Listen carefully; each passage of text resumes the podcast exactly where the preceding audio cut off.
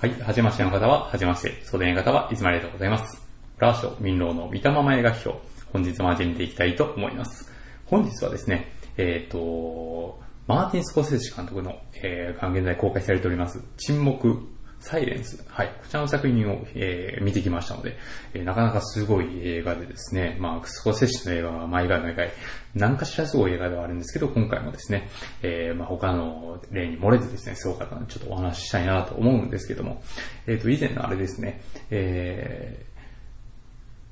ウルフ・オブ・ウォール・ストリートか、それ以来ですね、の作品になるんですけども、まあ、その前にですね、ちょっとあの、別の最近見た映画についてもお話ししてみたいと思うんですけども、あの、Eye in the Sky という映画を見たんですよ。はい。で、これはあれですね、副題が世界一安全な戦場という風になってるんですけど、えー、まあこれ一体世界一安全な戦場と一体何っていう話なんですけどもですね、えーまずこれあの、出てる人が結構その有名な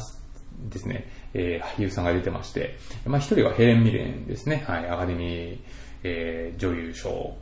を取ってる女優さんですけども、あとはアラン・リックマンですね、なんといってもアラン・リックマン。えーまあ、この方はですね、まあ、スネイプ先生を演じて一番有名ですけども、本当にですね、イギリスの名俳優、えーだったんですけども、まあ、この前ですね、惜しくも亡くなってしまいまして、で、彼の本当に遺作がこのですね、アイ・イン・ザ・スカイという映画なんですよね。はい。で、どういう話かっていうのを簡単に言いますとですね、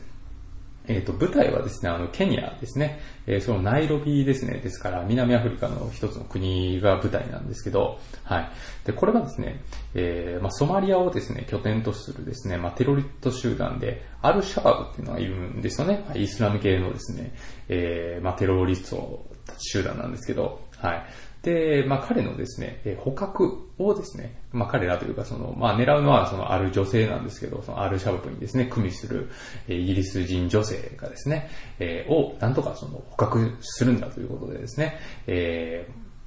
えアメリカのですね、えー CIA かな？と、あと、えイギリスのですね、諜報部ですね、えー MI6 か、うん、が、あの、まあ、この映画の中で出てくるんですけども、アーラン・リックマンはその、あれですね、イギリスの秘密、えー諜報部の、えーまあ、指揮官に当たる男なんですよね。はい。で、まあそういった話で、えー、なんとかそのアルシャバブの女性を捕まえようということになるんですけども、えっ、とですね、まあ、そこでその、アルシャバブの女性が、えーその、ナイロビのですね、えー基地で、基地というかですね、アジトで、そのアルシャバブのアジトで何をしてるかというと、爆弾を作ってるんですよね。で、爆弾をですね、その、なんていうか、まあ、ね、最近も本当に近年よくありますけど、その自爆テロのためにですね、一人の戦士のですね、えーまあ、イスラム、え国のですね、戦士の体にその爆弾を巻いているという映像が映るんですね。で、どうやってこの映像をですね、撮ってるかと言いますと、えーこの映画ドローンがたくさん出てくるんですよね。ドローンっていうのは最近はでもですね、その日本で結構問題になったりですね、えーしてる、まあ、非常にあの、なんていうかですね、便利なえ機械ではあるんですけど、まあ、便利な機械っていうのは、まあ完全にいつもね、あの、反作用がある通りですね、えーその、なんですかね、えー一回その首相官邸の方にね、飛ばした男がいたりとかですね、えーあとペンタゴンに飛ばした男とかもいましたね。まあ、とにかくなんかそういう形でですね、まあ、危ないことに使われることも多いんですけど、えー軍事利用もされてるみたいなんですよね。はい。で本当にですね、小さい小さいですね、その本当に人が見たら鳥にしか見えないような小さなドローンとか、虫にしか見えないようなですね、小さなドローンを飛ばして、その、えアジトのですね、中を、えー観察するんですよね。で、観察した結果、そう、なん、なんていうんですかね、えーまあその、その人間爆弾をですね、作ってる現場を見てしまうと。ってなると、もうその、アルシャバブのですね、その、イギリス人女性をその捕獲するなんてもうとてもじゃないけど無理だと。で、その、今ですね、爆弾がそのアジトにある状態のうちにですね、えー彼らを抹殺しようということになるんですね。で、これどうやって抹殺するかというとですね、これもまたすごいやり方なんですけどですね、無人偵察機ですね。はい。まあこれも、まあドローンみたいなもんですよね。はい。人は乗ってなくて、えーまああの、まあ機械がそのまま普通に飛んでるんですけど、まあ、そこからミサイルを発射するみたいな、まあそういう、えー今現在はそういった形で、えー相手の国にですね、えー局地的に攻撃するっていうことが、まあ、えー、日夜行われてまして、で、あれですね、オバマ大統領がね、あの、やってた、その、イスラム国のですね、え外作戦っていうのを、まあ、こういった形で進められてたわけですよね。その、えー、あの、爆撃の映像とか見たらわかりますけど、もう、ものすごい高いところからですね、局地的に爆弾を落とすんですね。で、それで、あの、まあ、あの、なんですかね、テロリストを抹殺するという方法で、え、まあ、軍事攻撃をしてたわけなんですけども、これを使ってその女性を殺そうということになるんですよ。はい。で、そこでですね、まあこれは本当にですね、巧みな脚本だなと思うんですけども、どんどんどんどんその状態から難事件が降りかかってくるわけですね。で、何かって言いますと、その、全くテロリストと関係ないですね。ただ単にその、お母さんとお父さんに言われて、その、えー、パンをですね、えー、街のですね、えー、まあ、街路で売りに来た女の子っていうのが、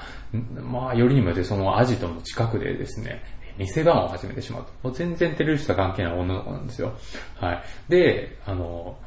ドローンを使ってですね、だから無人偵察機を使って、その、アジトをですね、爆撃するとしたら、まあ、その女の子も巻き込まれてですね、えー、かなりの確率で殺してしまうと。さあどうすると。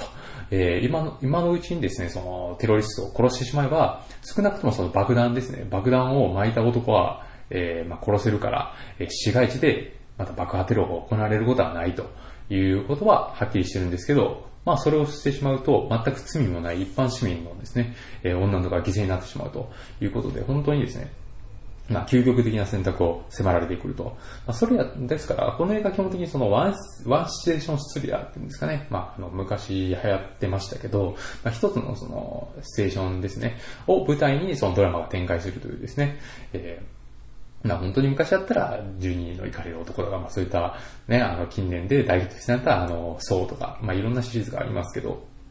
まあ、とにかくですね、まあ、そういった形、一つの、その、アジトを攻撃するかどうどうするのかっていうことで話が進むんですけど、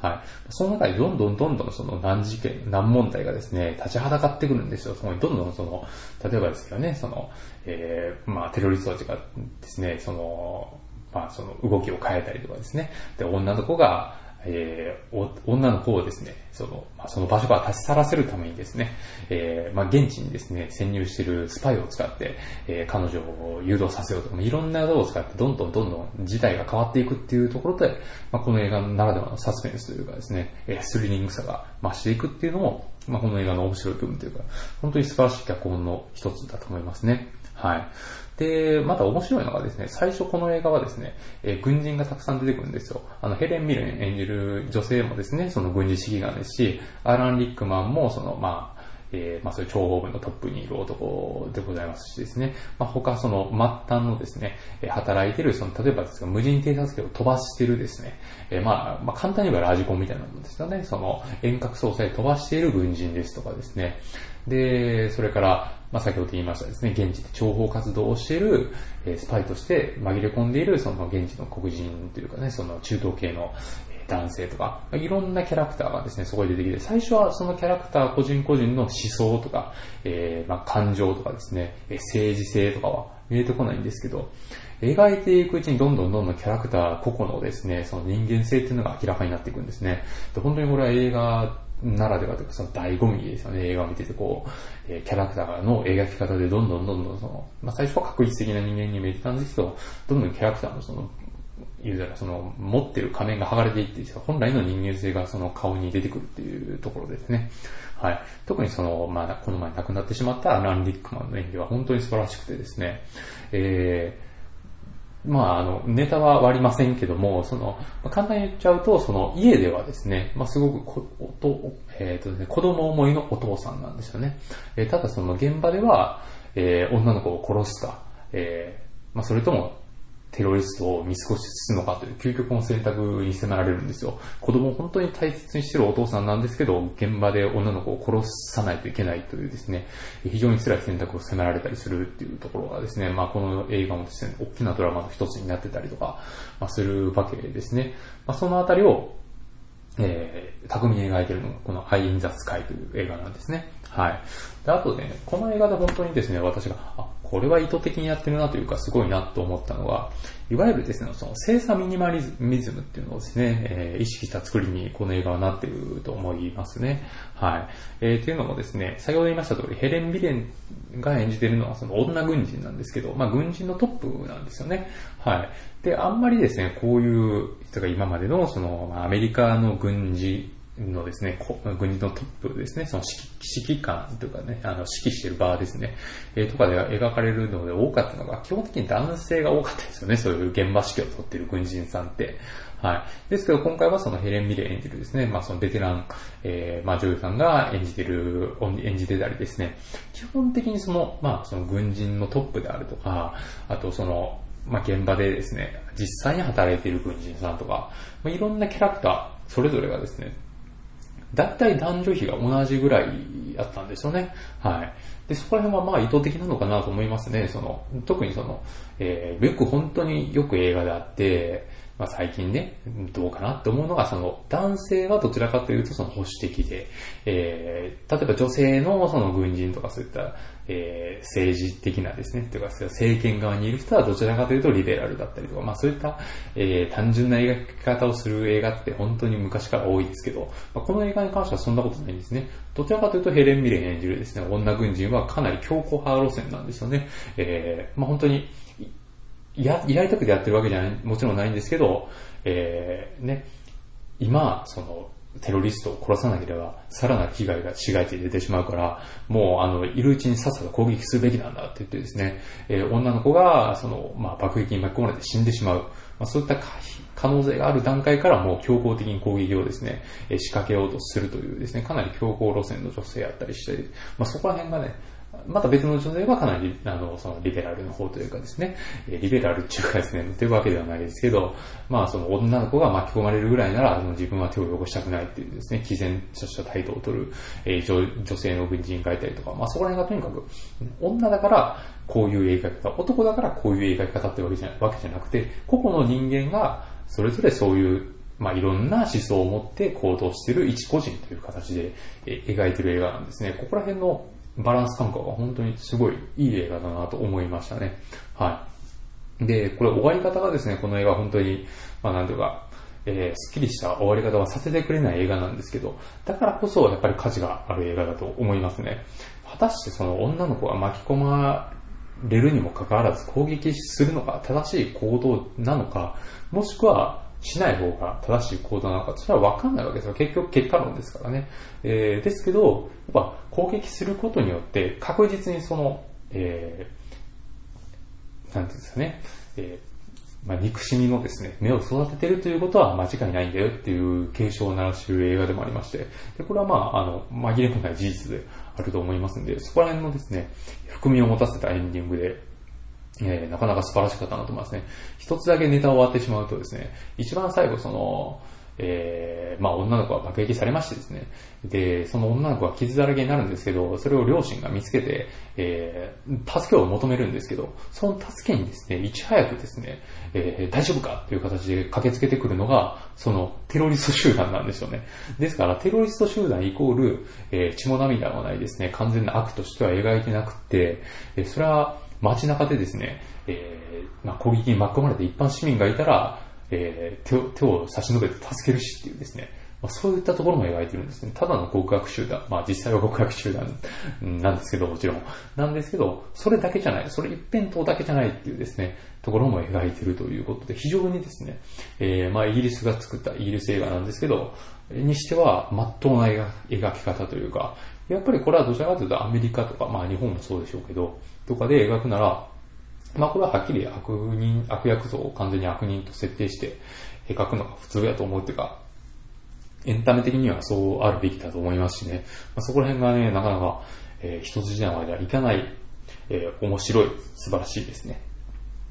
戦争映画になってましたね。えー、何より本当に、現代の戦争ですね。世界一安全な戦場っていうタイトルである通りですね。えー、今のその無人偵察機を使った爆撃っていうのを描いた、本当に現実に即した、えー、まあ一部もちろんね、その脚色もあるんでしょうけど、えー、まあそこら辺の映画であることは間違いないんで、えー、ぜひですね、未見の方は見ていただきたいなと思いますね。私はちょっと私の見た映画館はかなりちょっと遅れて公開したんで、もう今はね、あの DVD が出てると思いますんで、ぜひご覧になっていただきたいなと思いました。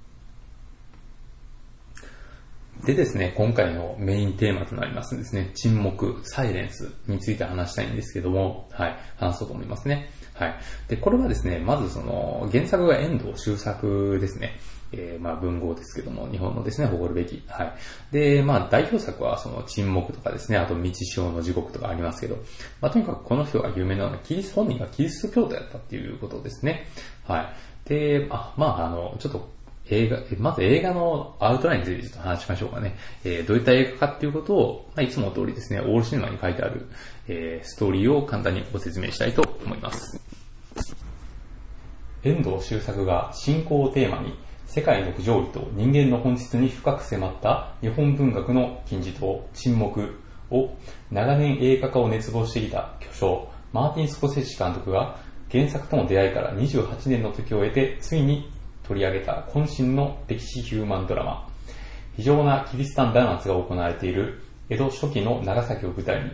自らの信仰心を極限まで試される若いポルトガル人宣教師の壮絶な葛藤の行方を力強い筆致で描き出す。主演はアメイジング・スパイダーマンのアンドリュー・ガーフィールド。共演にアダム・ドライバー、リーアム・ジンソン、また浅野忠信、久保塚洋介、塚本慎也、一世尾形はじめ、日本人キャストも多数出演。17世紀、江戸初期、日本で布教活動を行っていた高名なポルトガル宣教師、フェレイラが、キリシタン弾圧を進める幕府の拷問に屈して帰郷したとの知らせがローマに届く。早速、弟子のロドリゴとガルレが、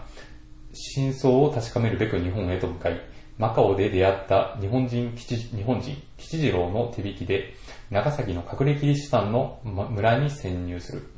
そして村人たちにかくまわれ、信仰を通じて彼らと心を通わせていく。やがてロドリゴたちの存在は、狡猾にして冷酷な手段を駆使して隠れキリシタンをあぶり出しては、さらに滅び、帰郷を迫る長崎奉行、えー、井上筑後の神の知るところとなる。はい、こういう作品ですね、えー、ストーリーになってます。でですね、監督、脚本がマーティン・スコセッシ監督ですね。えで、え原作が遠藤周作になってます。で、今回ですね、マーティン・スコセッシの映画ではありがちなんですけど、かなり長尺な映画ですね。え162分もありますんで、まあ、だから2時間半以上ある作品で、まあ前のウルフ・オブ・ウォール・ストリートも3時間近くあったんで、まあ大体、まあこんなもんだろうと思うんですけども、えー、まあものすごくタッチが違いますね、はっきり言って。えー、ウルフ・オブ・ウォール・ストリートとか、えー、まあ、なんていうかね、基本的にマーティン・スコセッシってその作品によって極端な人ですよね。その、例えばですけど、ウルフ・オブ・ウォール・ストリートとか、あと、グッド・フェローズとかはですね、ものすごく、その、なんていうかですね、いろんな音楽を使って、えー、物語をサンプリング的にですね、アッパーな感じで仕上げてるのとは、ま対照的にですね、まあ、例えばレイジングブルとかですね、あと、それこそもうものすごく有名なタクシードライバーとかですね、えー、まあそういった映画っていうのはものすごく内省的なですね、えー、静かな、えー、ただしどこか狂気にやる、がやったですね、ものすごい、えー、パワーを持った映画になってるんですけど、えー、今回の沈黙に関しては明らかに後者な感じなんですよね。はい。っていうのも音楽はほとんどないですから、えー、ただですね、えー、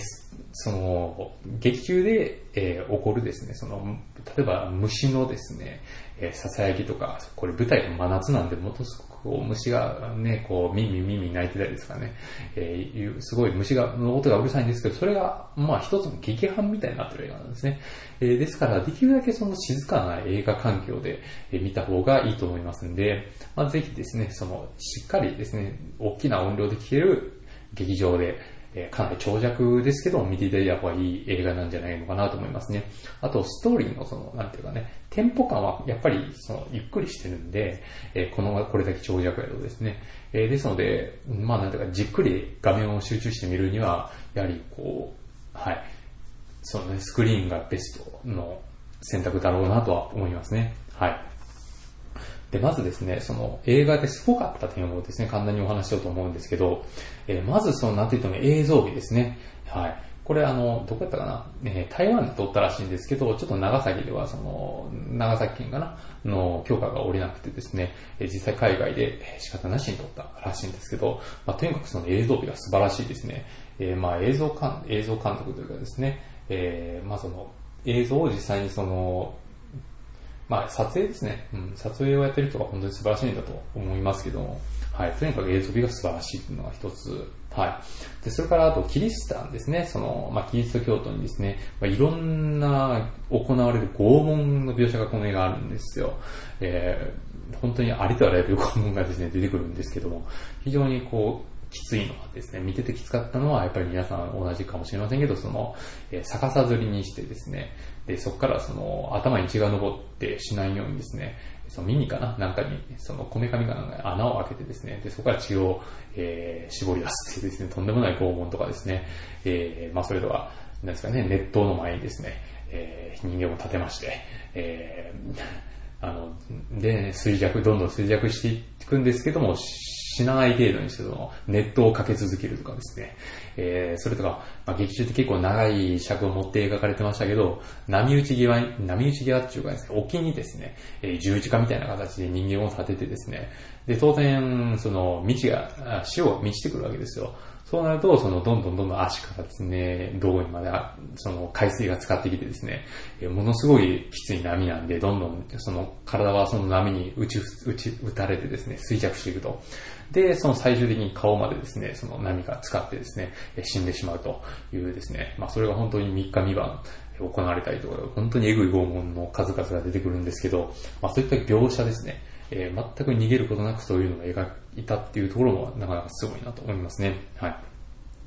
であとですね、その役者の演技力、これが本当に素晴らしいなと思いますね。えー、まあ、ですね、主演のですね、まあ、アンドリュー・ガーフィールドっていう人は、その、まあ、先ほどもありましたアメイジング・スパイダーマンのですね、えー、まあ、ピーター・パーカーを演じた男の子ですけども、まあ、男の子って年でもないですけど、まあ、とにかくその、まあ、若手の俳優さんですけど、まあ、非常にですね、えー、まあ、今回本当に難しい、あんまりこう、多くないんですよね、セリフが。多くない中で、そのいろんな感情をですね、表現しないといけないんですけど、それを見事にやってたと思いますし、まあ、その相棒となるアダム・ドライバーも素晴らしかったですし、でそれからですね、えー、まあ、マーティス・コステーション、ほんまにその、ハリウッドのですね、巨匠なのに、ここら辺がすごいなと思いましたけど、えー、日本人キャストですね、その方々の演技の引き出し方っていうのも本当に素晴らしくて、はい。先ほどもありました通りね、その、えー、一世尾形さんはじめですね、はい。もう、まあ本当に皆さん素晴らしいんですけど、とにかく一番私が素晴らしいなと思ったのは久保塚洋介さんですね。で、彼は本当に素晴らしいですね。あの、まあこれまでもですね、まあ、えー、まあ彼といえばそのクズ、クズなキャラクターを演じるとほんまに生き生きするというですね、えー、方やったんですけど、本作ではですね、そのクズゆえの人間っぽさっていうか、まあとにかくですね、えー、まあその、このサイレンス、えー、沈黙っていう作品に、のテーマに対する理解っていうのがすごく感じられた演技だったと思いますね、久保塚洋介さん。本当に素晴らしかったです。はい。で、ストーリーはですね、えー、これ原作に非常に忠実な作品になってますね。はい。ですから、スポテチ監督はですね、まあ、すごく長い歳月を使ってこの映画を作ったということですけど、それだけのですね、えー、えー、なんだか熱量があった作品なんじゃないかなと思いますね。はい。でですね、主な登場人物なんですけど、これ非常に少ないんですよね。えー、まあ一人はそのロドリゴっていうですね、えー、宣教師で、その相棒としてくるカルベですね。ガルベですね。で、それから彼らを案内する吉次郎という男。まあこれが非常に重要なキャラクター。で、あとフェレイラ神父ですね。で、あとその彼ら神父というかですね、そのキリスト教徒を弾圧している井上筑後の神ですね。はい。それから、何で言っても忘れていけないのが、その神ですね。イエス・キリスト。はい。大体この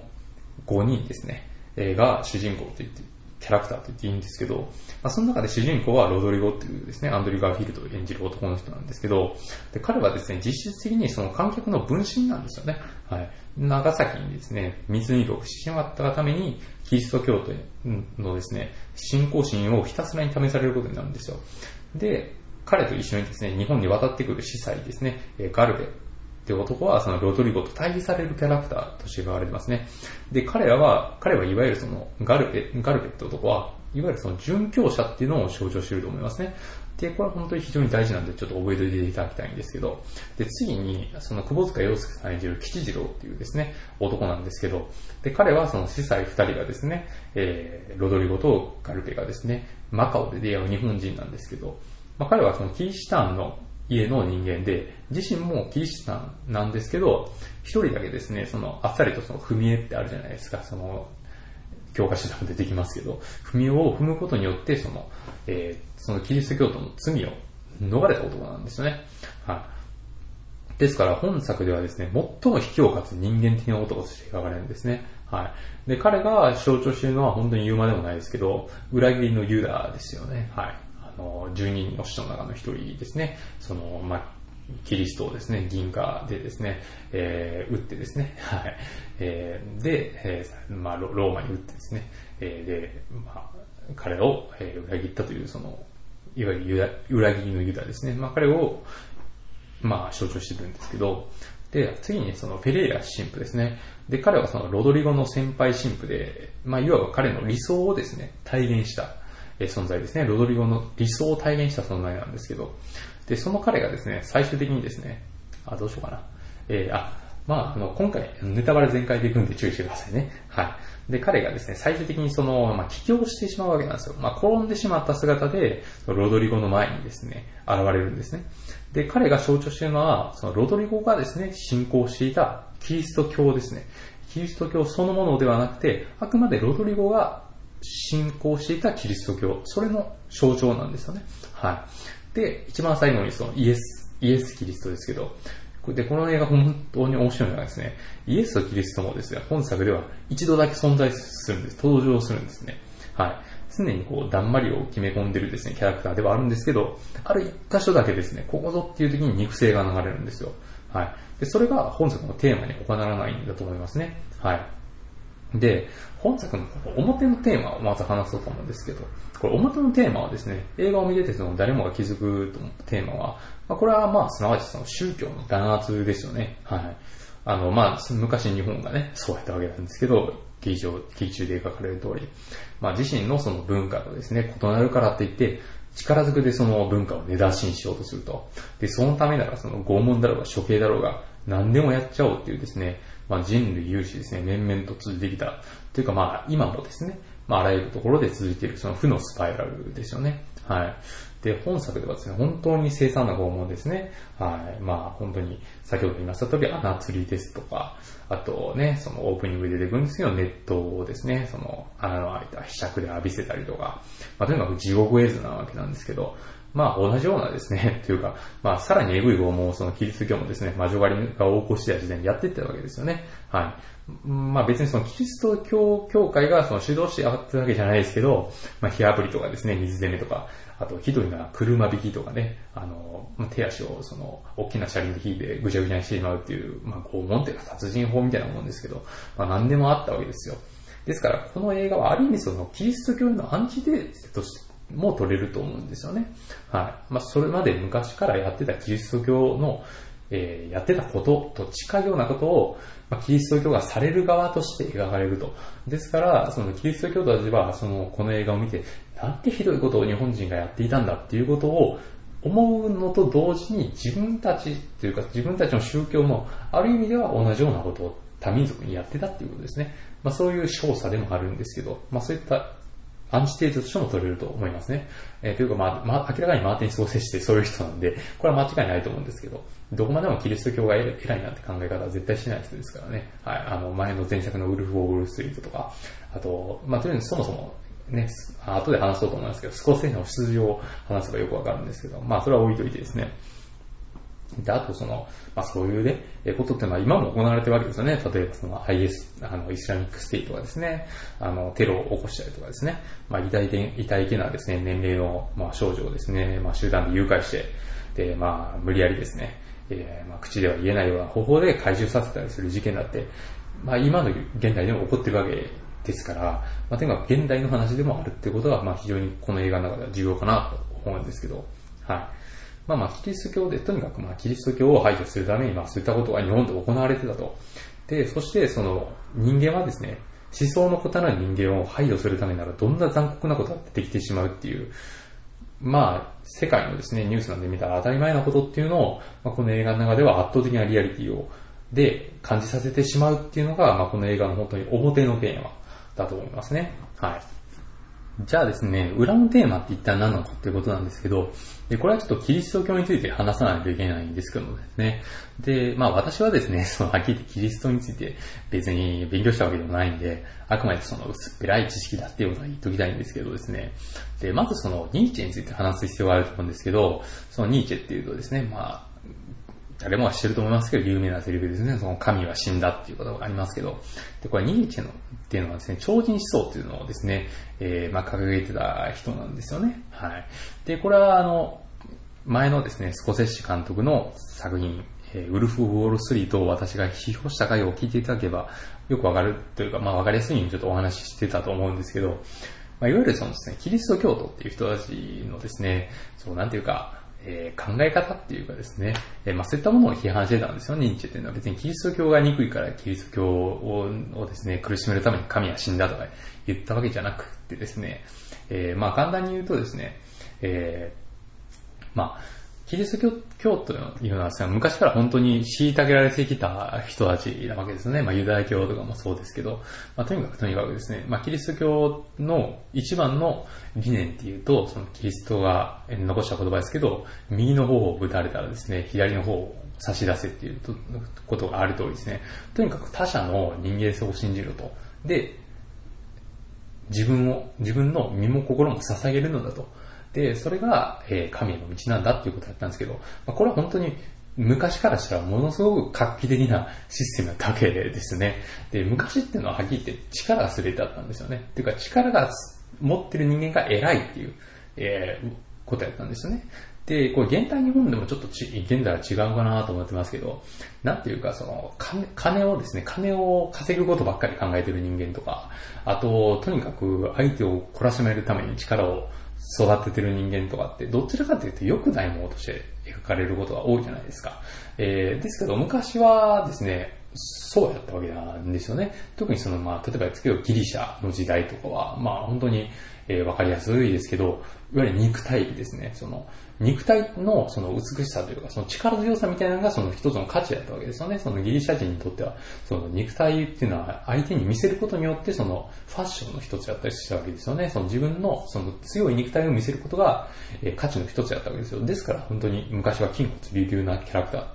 がどんどん生まれてますし、英雄にはそういうキャラクターが多いですよね。とにかく力が強くて、え相手に敵に負けないと。まあそういった形でその半身、まあ半人半身な形で描かれるキャラクターとか、えー、いるわけですけども、そのオデッセウスとかですね、えー、まあアルキウスとか、まあいろんなキャラクターがいるわけなんですけども、まあその中でキリスト教が出てくる中で変わってきたんですよね。えー、そういうですね、力を求めている人間っていうのはその狼で悪なんだと。で、いい人間っていうのは羊のように従順でですね、えー、まあ、あの草をはんで生きていく人間のことなんだっていうことですね。はい。えー、ですから、まあ、わかりやすいのは美術ですね。美術の世界ですけど、えー、あの、昔の古代ギリシャの時っていうのは、その、えー、彫像というかですね、その、まあ、スタチューっていうのは、えー、筋骨隆々な男たちっていうのが基本やったんですけど、えー、キリスト教の世界になったらそれが大きく転換するわけですよね。えー、まあ本当に、まあそれこそ7世紀、8世紀とかからですね、その暗黒時代をえ得てですね、えルネサンスに至るまでを見たらわかる通りですね、まあ、イコンとかに書かれてる絵とか見たらわかる通り、とにかくその、えー、まあ、人間というか、その、一番人間が美しいとされる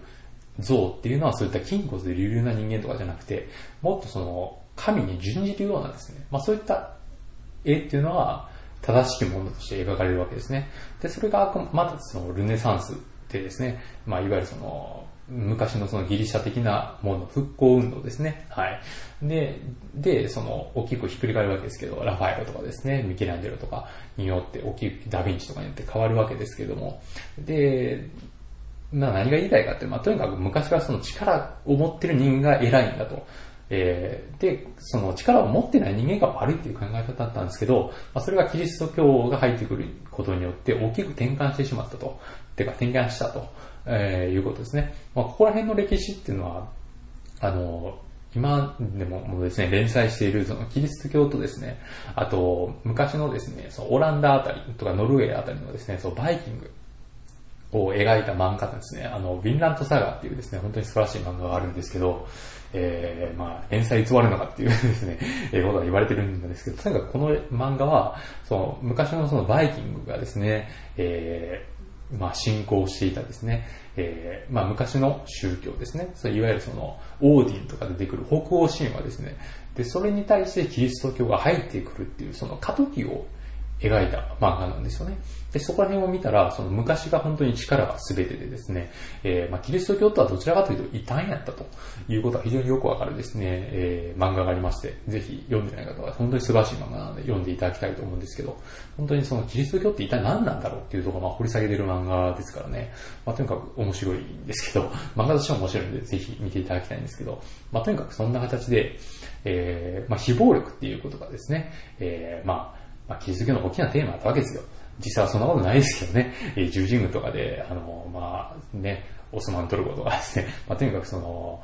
ね、中東の方の国をですね、虐殺してたのが、その十字軍やったりして、ろくでもないのがキリスト教でもあるんですけど、まあ、とにかくそういったのがキリスト教で、で、それをニーチはおかしいんじゃないのって言ったわけですよね。えあくまでそれは、そのなんか弱者のですね、そのルサンチマンの結果に過ぎなくてですね、あくまでそのキリスト教の宗教的熱狂なんだということを言ったんですよね。はい。えー、ですから、そのキリスト教って基本的には無敵なわけですよ。あの、どんだけ拷問されようとですね、えー、あなたはまだ神に目覚めてないんですね。お神を彼にも救いをお与えくださいってな感じで、まあ、とにかくその、あの、どんだけその拷問とかしたとしても上から目線にできるわけじゃないですか、キリスト教っていう、キリスト教を信じてる人たちはですね。えー、まあ、えー、まあ簡単に、簡単に言っちゃうとですけど、はい。で、それをあくまで批判したのがニーチェなんですけど、まあこれは置いといてですね、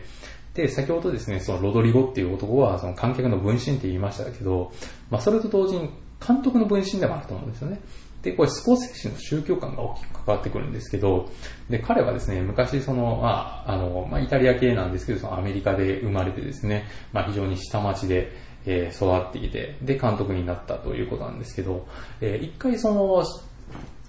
えっ、ー、と、どっちだ？うんと、牧師か。牧師になろうとしてるんですよね。ですけど、それをやめたんですよ。で、なんでやめたかっていうと、その、えー、まあ、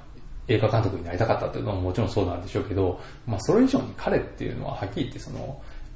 すごく まあスケベな男だったんですよね。えー、まあとにかくその、女の人が好きですけどたまらないと。えー、ということで、まあキリスト教っていうのはどちらかというとそういう禁欲的なものを求めるわけじゃないですか。えー、やのに、えー、自分としてはその欲望を抑えることができなかったと。で、それを思いっきり作品と提示したのがタクシードバイ、ドライバーとかレンジングブレーったりするわけなんですよね。えー、タクシードライバーの主人公のトラビスっていうのは、はっきり言ってその、ものすごい鬱屈した若者なんですよね。タクシードライバーとして流しでですね、ニューヨークの街並みを走ってるんですけども、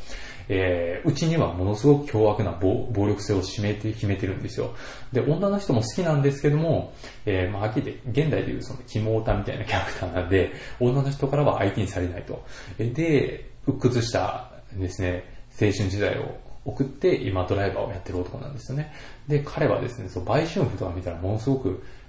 あの、汚らしい顔をするんですよね。えーというか、あの、軽蔑した顔をするんですよ。ですから彼は明らかにそのキリスト教的なですね、価値観に縛られる男ではあるんですけども、えただ女性は好きだと。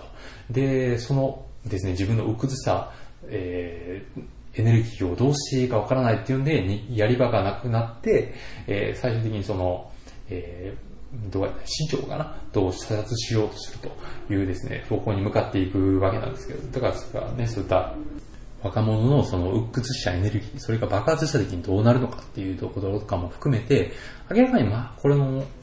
まあ、タクシードライバーもレイジングブルもそうですけど、マーティン・スコセッシ自身なんですよね。スコセッシもその昔からその映画を撮ってたわけですけども、まあ、そう女好きでですね、自分の欲望っていうのを制御できなくて映画にぶつけてたわけですよね。で、それが彼の映画の中でのその、まあ、すごくですね、あの、過激な性描写であったりとか、暴力描写だったりとか、まあそういった形で消化されてるわけですよね。はい。あとね、えっ、と、この映画を見てて非常に連想したのは、あの、レヴィストロースっていうですね、哲学者のことを私は非常に深く思いましたね。はい。これ、フランスのですね、哲学者っていうか民族学者なんですけど、で、この人のね、あの、非常に有名な、えー、まあ、代表作として、悲しき熱帯という本、まあ、私も読んでますけど、っていう本があってですね、えー、非常に有名な方なんですけど、で、この前タイムリーにですね、その NHK の100分で名著というね、テレビ番組で、えー、いろんなですね、文学とかを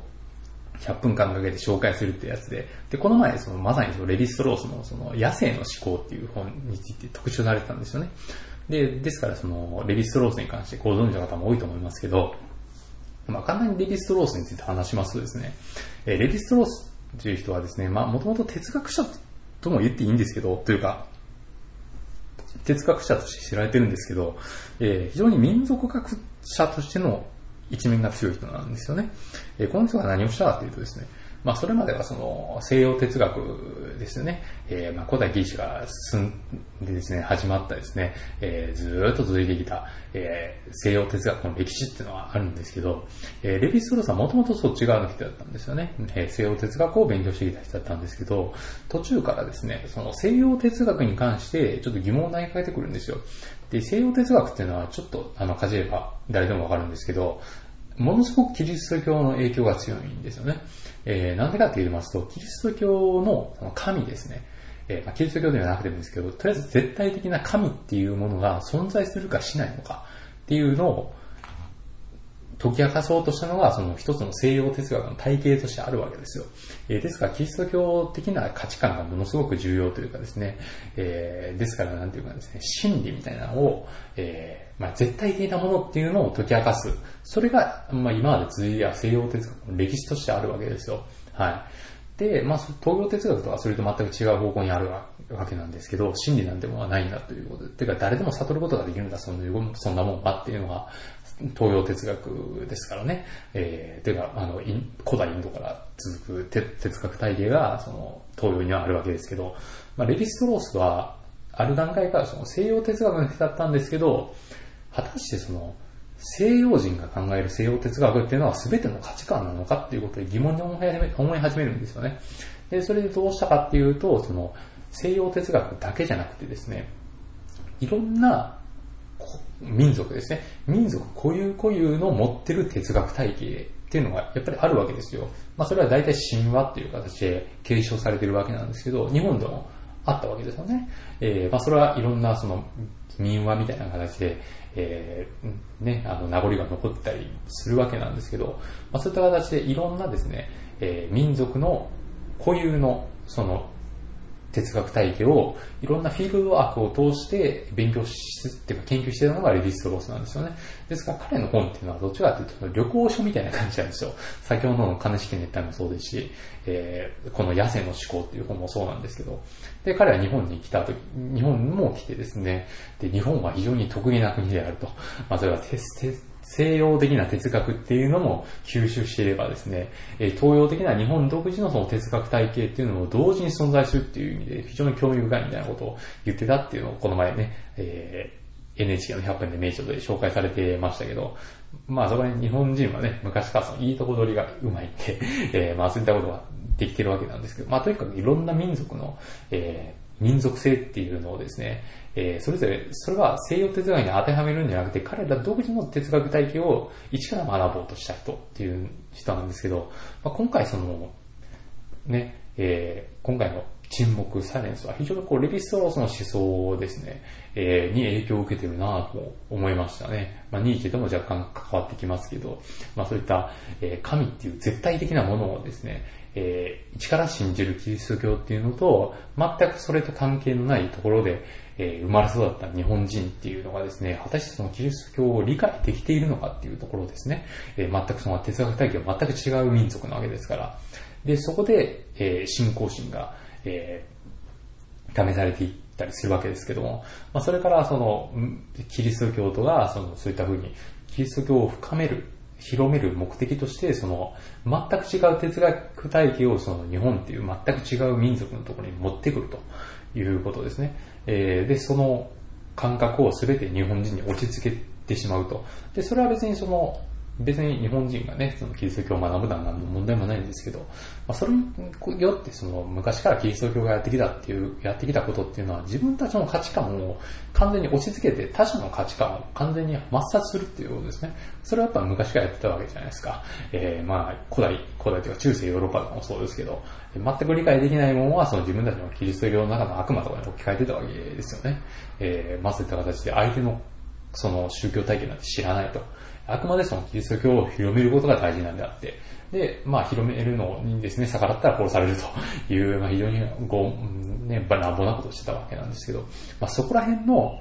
アンチテーゼっていうのはやっぱレヴィストロースの思想とかも非常に繋がってくるなと思いますね。はい。レヴィストロースっていうのはそこら辺が非常にフラットな人で、えー、果たしてキリスト教っていうのが絶対的な価値観なのかっていうことに疑問を持ってですね、えー、フィールドワークとかを続けた人なんで、まあ、ぜひこの沈黙サイレンスを見てですね、まあ、そういった哲学体系というかですね、まあ、キリスト教って果たして絶対的な善なのかっていうことはですね、そこら辺に興味を持った方は、ぜひレヴィストロースの、著作とかも読んでいただけるとですね、まあ、面白いかなと思いましたね。はい。で、それからですね、最後に、そのちょっと自分私としてはどうやったかなと思うところを挙げようと思いますけど、まずですけど、その、井上筑後の神ですね、演じるその一世尾形さんなんですけど、で、彼非常に評判いいですけど、ネットとかでもですね、で私にはその、ちょっと微妙でしたね。えー、っていうのも、あの、井上筑後の神っていうキャラクターは原作とかだとそうなんですけど、ものすごく人がよく見えるキャラクターなんですよね。で、逆に実際はその極悪人、極悪人っていうかですね、ものすごく物腰も柔らかで、その、えー、のじいさんなんですけども、実はそのキリスト教を弾圧するですね、えー、まあ、ものすごく悪い悪人っていうところに大きな意味があるんで、えー、この映画だとね、一世尾形さん。出てきた瞬間からですね、まあ演出的には、その、全然悪く見えなかったこの人が、えー、井上筑後の神なのか、みたいな感じで描いてるんですけど、ちょっと無理あるかなと思いますね。この映画の中の一世岡さん出てきた瞬間に、くせ者みたいな感じがすごいするんで、明らかに悪って感じがするんで、えー、てかまあ、少し、少なくとも何かしらあるだろう、このじいさんみたいな感じで見えちゃうんで、もうちょっとこう、一世岡さんね、やっぱ開演っていう、開演やと思いますよ。すごい演技やと思うんですけど、もうちょっと出てきた瞬間は、えー、何でもないじいさんに見えないとちょっとどうかなっていうところがあったりしました。私はね、はい。えー、あとですね、えー、まあこの人がですね、まあ、こんなこととか、神は一体何を見ているのかっていうですね、ことを、一世小勝さんに関しては、その、演じさせないといけないんで、やっぱり一世小勝さんに関しては、その、もうちょっと抑えた意味でも良かったんじゃないのかなと思いますね。まあそういったあたり、ちょっとその微妙な点もあったんですけど、まあ沈黙、サイレンスですね。間違いなく、あの、スコセッチ監督の傑作で、えー、まあ、力作の一つになってますので、えー、ぜひですね、ご興味のある方は、えー、劇場で見ていただいたらいいんじゃないのかなと思いますね。はい。まあ、そんな感じで、今回私の映画批評を終わりたいと思います。はい。はい。えーと、次回批評してみたい映画なんですけども、すみません、ちょっとまた決まっっておりません。まあ、ちょっとその仕事というか、まあまあ、あの、年も明けてですね、まあいろいろバタバタしてるっていうのもあるので、で、またあの、面白い映画を見次第ですね、何か批評してみたいと思いますので、はい。えー、ぜひそれをお待ちいただければなと思います。はい。それでは今回のですね、ご意見、ご感想、アドバイスなどございましたら、私のブログのトップページに書いておりますメールアドレスまで送っていただけると幸いでございます。はい。それではこれにて失礼いたします。